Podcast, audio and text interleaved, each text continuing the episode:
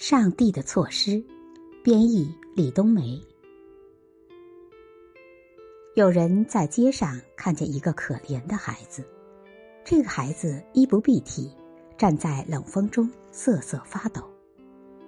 于是这个人愤怒的仰天质问上帝：“你怎么能允许这样的事情发生？怎么可以对人间的不幸如此无动于衷？”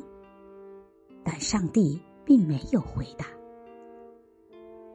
事业，这个人做了一个梦，梦中，上帝的声音一直在他的耳边回响。我早就采取了措施，我创造了你，